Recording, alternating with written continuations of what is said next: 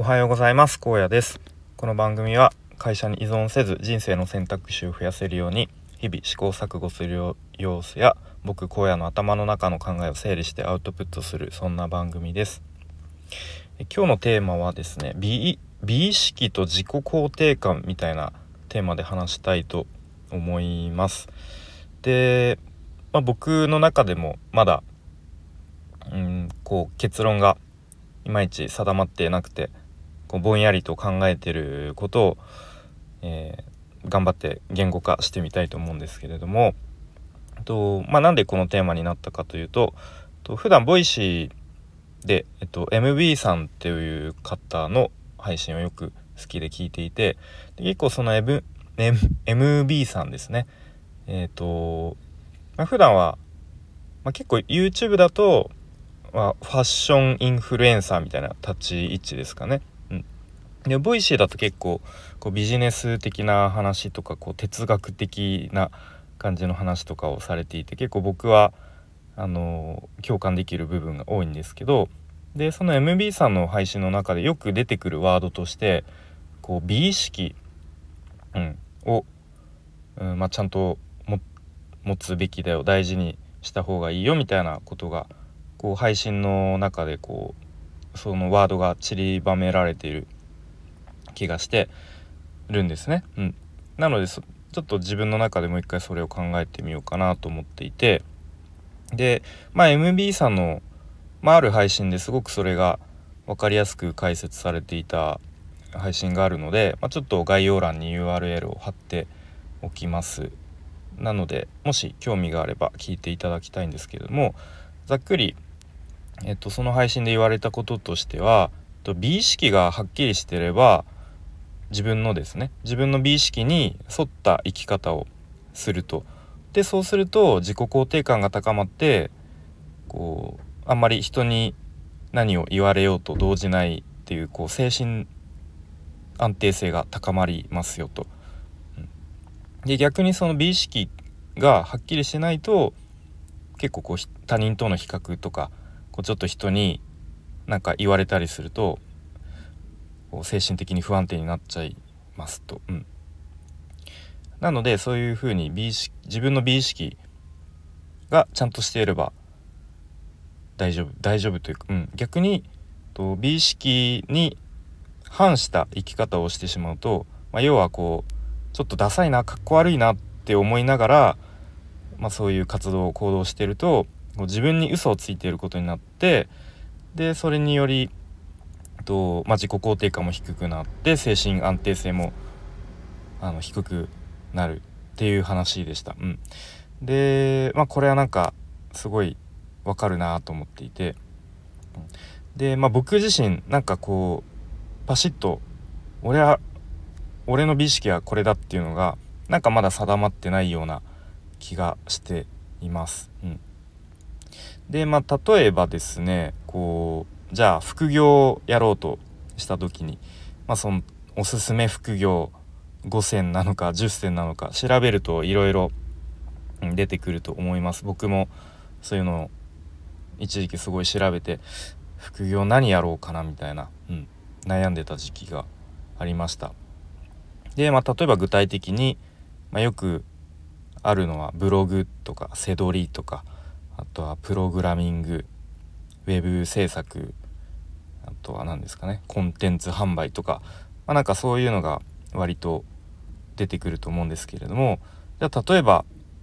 ブログ。でブログって言ってもまあいろいろあると思うんですけれどもその稼ぐ手段としては。まあ割と王道なのがそのアフィリエイト、うん。まあ、広告を貼ってそこにまあこう集客をしてお客さんを流してそれによってまあ成果報酬型で収入を得るっていう形ですね。でこれっていうのは、まあ、結構僕もそのプログラミングスクールを比較しようとしていろいろ Google で検索した時にこう上の方に上位に出てくる記事っていうのが大体ブログ記事でで大体ですねプログラミングスクールにのアフィリエイトにこう誘導するっていう記事がもうなんかどのブログを見ても本当似たり寄ったりあまたこのブログもこういう感じかっていうのばっかりだったんですよ。結構まあ3年前ぐらいですけれども、うん、なので、まあ、途中から僕はなんとなくそれに気づいたんですけれどもあこのブログはまあこういう風にしてあの稼ごうとしてるのかなみたいな。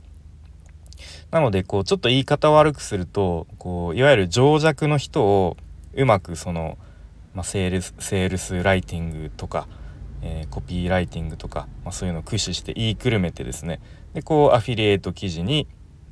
誘導すると。うん、でまあでも本当は心の中では実はそのプログラミングスクールに入ったからといって別に稼げないっていうことは分かってるけどまあでもそのお金のためにというかこう広告単価がね高いものをにいかにこうお客さんを人を誘導するかみたいなところだけで、まあ、稼いでる人もいるとは思うんですよね。でも、まあ、例えばじゃあ自分の美意識が、まあ、美意識、まあ、価値観と言っても言い言い換えられるかもしれないですね。やっぱりその本当にその人のためになるアフィリエイト、うん、しか自分はやりたくないって思っているのにそれに反してそういう何ですか、まあ、こう情弱を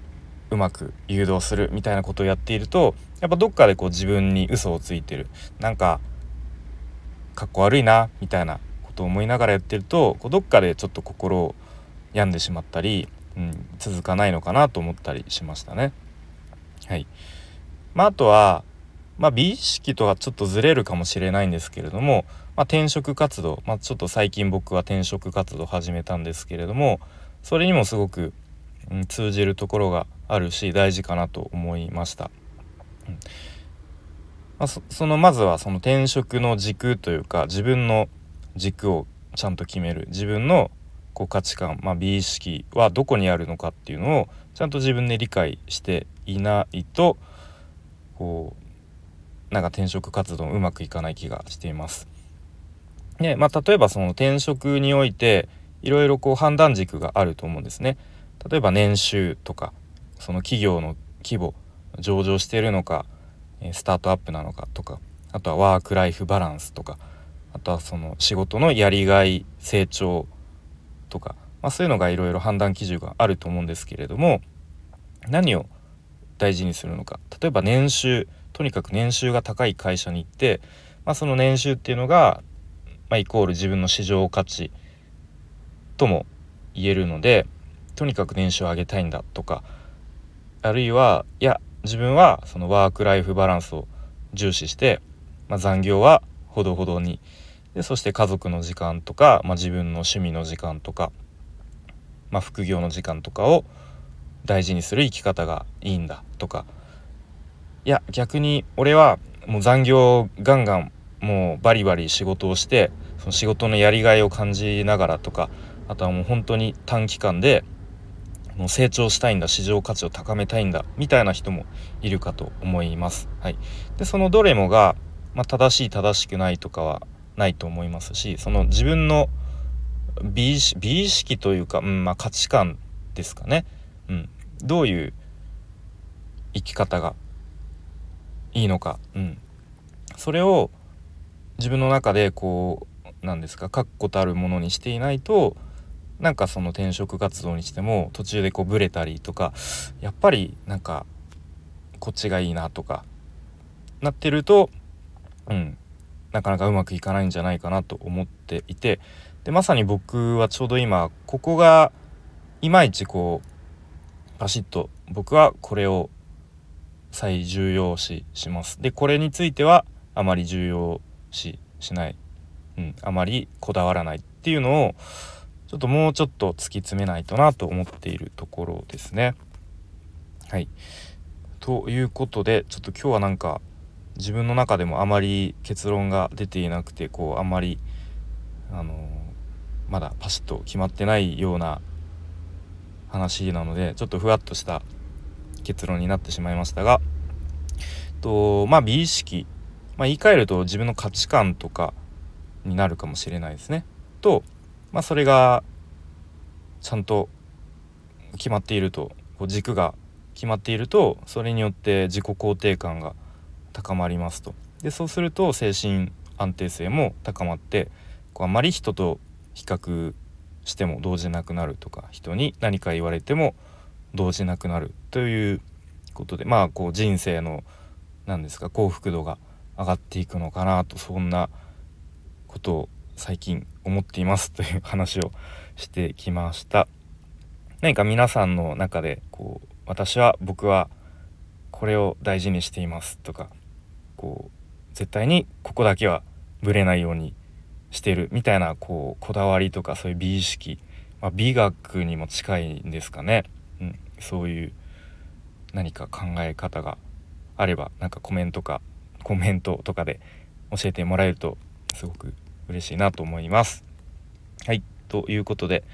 今日も最後までお聴きいただきありがとうございました。荒野でした。バイバーイ。